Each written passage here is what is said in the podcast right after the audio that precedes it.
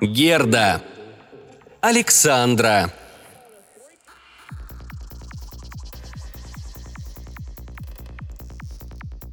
Она терпеливо ждала, когда я подпишу документы, водила указательным пальцем, выписывая вензеля на подлокотнике, улыбалась чему-то своему. На всю жизнь я запомнил ее хрупкой мечтательницей, с веснушками на носу и приветливой улыбкой. Невысокого роста, с длинной толстой золотистой косой, переброшенной на грудь, и ладной, почти мальчишеской фигуркой в несколько мешковатой форме космофлота корпорации – и глаза у нее были не сияющие, а бархатные, укрытые чистоколом густых ресниц. И выглядела она... Да обычной девчонкой и выглядела. Смущенной, взволнованной девчушкой, которая неожиданно получила в подарок звезду. Обыкновенной девушкой, которую я забыть уже не смогу никогда. Когда она шла рядом со мной к служебному шлюзу корабля, везя за собой чемодан на колесиках – то чуть прихрамывала, и мне подумалось, ногу натерла. Молодняку по выпуску из училища положено все новое – и обувь, и форма, и белье. Я тогда из виду упустил, что стажироваться ей на мостике, а не где-то на палубах в качестве младшего персонала. Стало быть, какой-никакой опыт, а иметься у нее должен, и не должно было быть этого навья.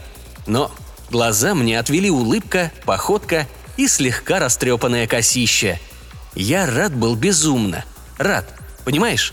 У меня вся команда болванчики с ИИ. Только я и Старпом люди. Да еще вот практикантка эта.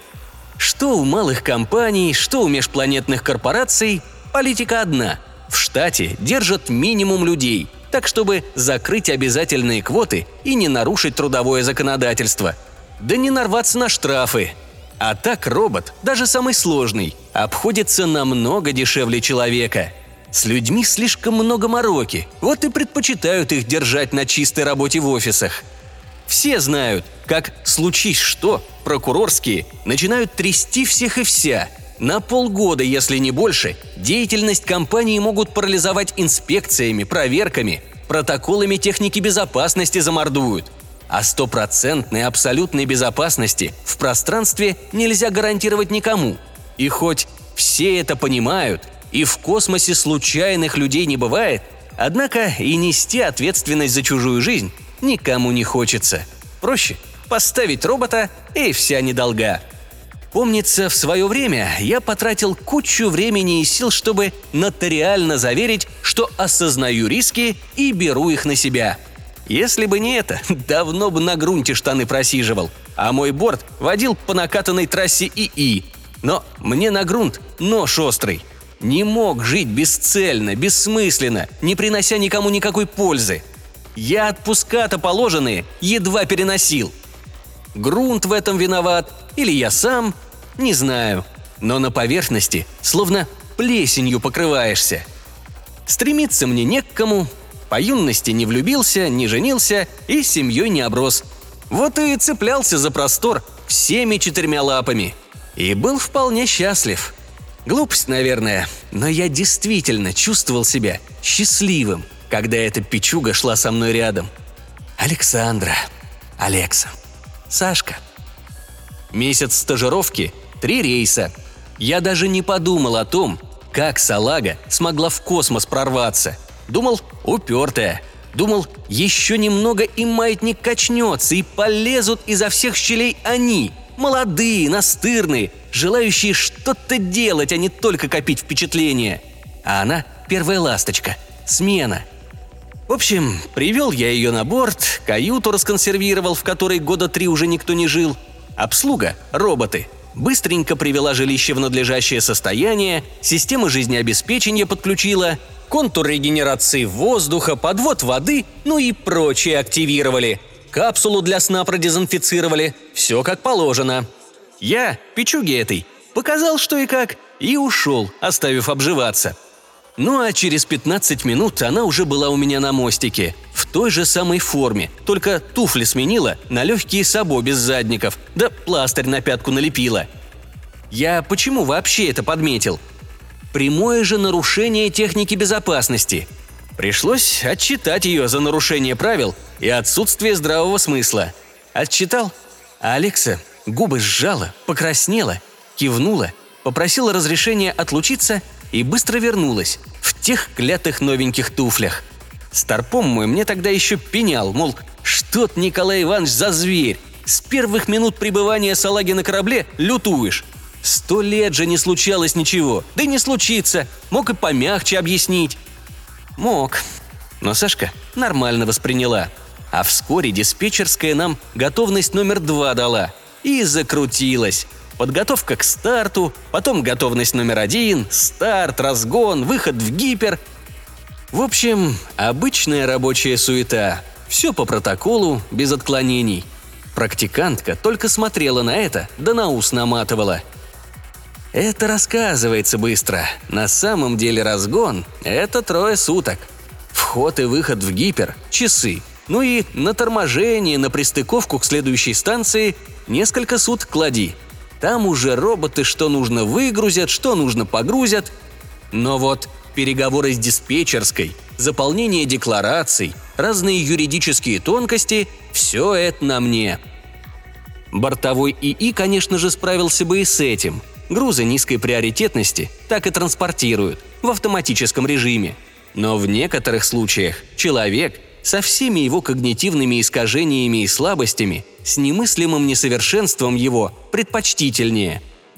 Ну да что я рассказываю о человеческом факторе? Роботы роботами, протоколы протоколами, а пару-тройку рюмочек в компании нужных людей пропусти, и приоритет борту повысят, и стоять в очередях не придется. И топливо получишь той же ценовой категории, но лучшего качества – Знаю, неправильно это, но такова природа человека. За три дня разгона Александра в нашу маленькую команду вписалась, словно всю жизнь с нами летала.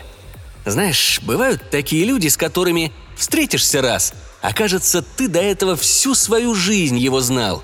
Совпадаешь, словно и дышишь, и мыслишь в одном режиме. Внимательная девчонка была, и въедливая – во все нюансы вникала, не ленилась. Этакий монстр с косищей. Она за три дня разгона не только протоколы пилотирования вызубрила, а по всему кораблю прошлась и вопросами сыпала непрестанно. Что, да как, да почему? Интересовало ее все. Не только какие модификации тех или иных агрегатов стоят, но и как себя ведет именно эта модель на этом корабле – все плюсы и минусы. И так во всем. В общем, во второй разгон она корабль уже сама вела. Мы со Старпомом только присматривали. Молодые бывают или робкие, или излишне самоуверенные. Но Сашка... Сашка словно со штурвалом в руках родилась. Но это сейчас у меня в памяти высветилось. А тогда... Тогда я на другое смотрел. Видел, как она волнуется – как губы в ниточку сжимаются, как образуется ложбинка между бровями, когда она их сводит, и выражение упрямства на лице, и то, как она втягивала ноздрями воздух. Вспоминаю сейчас, и зацепиться мне не за что. Не было в ней ничего искусственного, нечеловеческого. Не было. Не было. Я, конечно, знаю, что разработки в области развития искусственного интеллекта на месте не стоят – что прогресс идет семимильными шагами. Да вспомнить, что было, когда я во флот пришел, с тем, что сейчас. Небо и земля. Я на это воочию три года назад посмотрел. Во время плановой профилактики освободили мне в корабле кучу пространства. Ну и после той же самой профилактики экипаж значительно сократился. Если бы не государственная программа квотирования рабочих мест для людей – Думаю, и мы со Старпомом во флоте надолго бы не задержались. Умом я все понимаю. Умом. Роботы быстрее, надежнее, безотказнее, не болеют, чинятся довольно легко, а которые не подлежат ремонту, без проблем списываются. Но горько и обидно. В наш век человеческого прогресса люди никому уже и не нужны, потому что беспроблемно списать нельзя, а потому большая часть предоставлены сами себе. Кусок хлеба государство гарантирует. И чем хочешь, тем и занимайся. Путешествуй, твори, играй. Многие играют с полным погружением. Некоторые назад не возвращаются. Половина моей старой команды, уйдя из флота, ушла в игру. Камнем в омут. Тела в идеальном состоянии, хвала медицине. А разум где-то. Не здесь. Алекса. Сашка. Александра моя, чудо пушистое. Молодое, теплое, любознательное. Мне казалось, вот она, новая поросль, что взломает любой асфальт, прорастет сквозь камень, потому что такие не ломаются. Таким не нужна игра. Трудности нашей реальности не кажутся им непреодолимыми, не лишают сил, не заставляют искать спасение где-то в никогда и в нигде. Просто потому, что они настоящие. И я не верю ни единому слову, что потом мне о ней сказали. Нужно было не видеть ни улыбки ее, ни взгляда, ни того, как в волнении она треплет кончик косы. Нужно было не знать, не общаться, не видеть ее, чтобы поверить. Да, знание отрава. И я перебираю в памяти те дни, пытаясь то ли поверить, то ли проверить, то ли выжечь сказанное из памяти. Впрочем, я зачем-то забегаю вперед. Не от того ли, что зная, вспоминать невыносимо. Но вспоминаются от чего-то какие-то мелочи. То, как прошла, то, как посмотрела, вздохнула, наморщила нос – Совершеннейшая чепуха лезет в голову. Вроде того, как она расстраивалась, проиграв шахматы, и как, отстояв у киберкока на это право, заваривала нам всем троим чай, словно колдовала, сочетая мяту, мелису, душицу и иван-чай. Как мелкими глотками, смакуя, отхлебывала свое колдовское зелье из фарфоровой чашки, которую пронесла на борт в личных вещах. А еще она читала стихи – Странно как-то читала. Почти без выражения. Того наигранного, гипертрофированного выражения, которое меня всегда раздражало. Но в интонациях тихого голоса, в ее сдержанности, мне чудился океан едва удерживаемых эмоций. И забыть те стихи я никак не могу. Уж сколько их упало в эту бездну, разверстую вдали. Настанет день, когда и я исчезну с поверхности земли – Застынет все, что пело и боролось, сияло и рвалось, и зелень глаз моих, и нежный голос, и золото волос. И будет жизнь с ее насущным хлебом, с забывчивостью дня, и будет все, как будто бы под небом и не было меня. Изменчивый, как дети в каждой мине, и так недолго злой, любивший час, когда дрова в камине становятся золой – виолончель и кавалькады в чаше и колокол в селе. Меня, такой живой и настоящий, на ласковой земле. К вам, всем, что мне ни в чем не знавшие меры, чужие и свои. Я обращаюсь с требованием веры и с просьбой о любви. И день, и ночь, и письменно, и устно, за правду да и нет, за то, что мне так часто слишком грустно, и только двадцать лет – за то, что мне прямая неизбежность прощения обид, за всю мою безудержную нежность и слишком гордый вид, за быстроту стремительных событий, за правду, за игру. Послушайте, еще меня любите за то, что я умру. Вспоминаю, и мурашки по коже. Глаза у Сашки и впрямь были зеленые и светлые, как мох на болоте. И стихи эти проклятые – я до сих пор гадаю, почему она выбрала именно их. Кто знает, не услышь я, как она их читает, и все было бы проще и однозначнее, и не рвало бы меня до сих пор на части. Кто знает. И что это было? Случайность? Или существует в этом мире то ли рок, то ли великий рандом? И случайность липнет к случайности, образуя странный конгломерат, соприкоснуться с которым и остаться прежним не получится.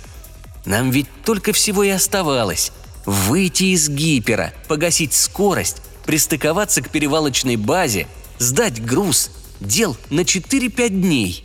Даже если учесть необходимость заполнения бумаг, отчеты о практике и выдачу всех этих рекомендательных листов. Нам ведь оставалось всего ничего, только добраться до места и попрощаться. Собственно, и отчет для корпорации я тогда уже составил. Но, возможно, зная я, что сам стал объектом эксперимента, то внимательнее бы искал знаки, всматриваясь в ломанные линии узора судьбы и не выпустил бы из вида намеков предвестников. Ну вот, ты смеешься, вспоминая про когнитивные искажения и несовершенство человеческого рассудка, про логику, которая нам изменяет в моменты эмоционального напряжения. Да, да, про человека можно много чего сказать нелестного – только вот ни один из скин не копирует человеческий разум. Между нами и ими тектонический разлом. Нет, больше. Между нами бездна межгалактических пространств. Андроиды, роботы и скины, насколько бы совершенно ни были, не осознают себя. Нет в них этой божьей искры, сложного, путанного, не весь зачем появившегося в людях осознания собственной индивидуальности – и уникальной ценности своего «я». И скин при всех своих плюсах, при невероятной скорости обработки информации, при минимальном для человека невероятном количестве сбоев и ошибочных результатов способен лишь на имитацию сознания. С каждой минутой машинный интеллект все легче проходит тест Тьюринга, даром что условия его прохождения непрестанно усложняются – когда-то было достаточно текстовых сообщений. О, добрая, милая древняя эпоха! Теперь же людей вводят в заблуждение все искуснее, учитывая множество нюансов. Как говорится, была бы необходимость... В общем, не дошли мы спокойно до порта. Оно, конечно, могло случиться или раньше, или позже, и все было бы как-то иначе. Но случилось именно так. ЧП Астероид. Авария. Полный абзац, случившийся в доли секунды. И времени у нас не было. Были какие-то жалкие минуты до взрыва. Корабельный скин с ума сходил, рассчитывая в те минуты веера расходящихся возможностей и не находя решений из области положительных значений. Смешная ситуация. Совершенная техника еще считает, а человеку и уже ясно. Это все. Конец. Амба. Приплыли. Оставалось нам только одно – ныкаться по спасательным капсулам, активировать режим выброса и текать на автономных движках как можно дальше от корабля.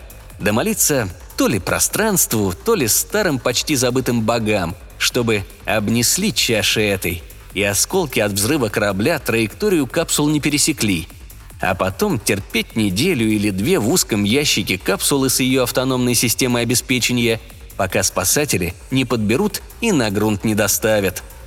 Вспомнил я тогда о спасательных капсулах и похолодел. Капсулы на борту. Всего две. А людей – трое. Я, старпом мой и практикантка. Кажется, именно тогда, в те клятые секунды, я начал сидеть. Капитан – покидает вверенный ему борт последним. Старое правило, пришедшее еще с планетарного морского флота. Кажется, именно тогда, на самом краешке, я и понял, что это такое – жизнь.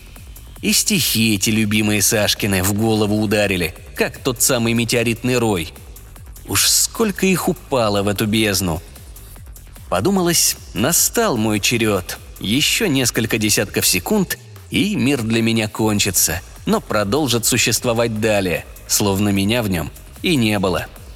Как ни странно, я ясно и четко осознавал происходящее, хотя психологи мне до сих пор не верят, что это был не шок, а осознанный выбор, когда, отдав приказ Старпому, я тащил Александру к площадке эвакуации, пребывая в холодном и трезвом рассудке – тем, кто не попадал в подобные передряги, может показаться, что эти несколько минут на корабле стояла тишь и гладь, как на полностью исправном судне.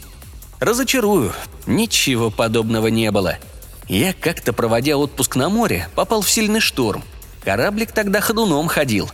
Так вот, у нас на борту в тот момент творилось нечто подобное.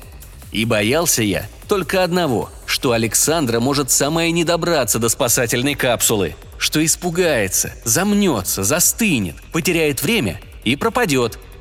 Мы бежали по полу, внезапно ставшему скользким, словно каток, и когда пытались устоять на ногах, в момент, когда он уходил из-под ног, я чего-то вспомнил те легкие Сашкины сабу, словно молния из темноты высветила, а потом откинул это и пошел дальше – подтолкнул Сашку, когда она внезапно застыла, а потом, на лесенке трапа, она, вцепившись одной рукой в поручень, второй удержала меня от падения. Как мы цеплялись тогда друг за друга и за все, что подвернется под руку, лишь бы удержаться на ногах и не упасть. И... Я помню выражение ее лица, когда она осознала, что капсула одна, и как отступила от нее. Все это длилось едва ли пару секунд – но в память впечаталась намертво, как растерянно вздохнула, вздрогнула и отстранилась, как ресницы ее дрогнули, и как я, поймав ее, толкал к этой капсуле, надеясь, что если не удастся уговорить занять место добром, то найду силы запихать силком в спасательный кокон. В ней вес уж было всего ничего, и была надежда, что не дурочка она, и должна понимать, и в какой-то момент мне показалось, что сопротивляться она перестала, видимо, вспомнив, что капитан покидает судно последним, ну или вместе с ним идет ко дну.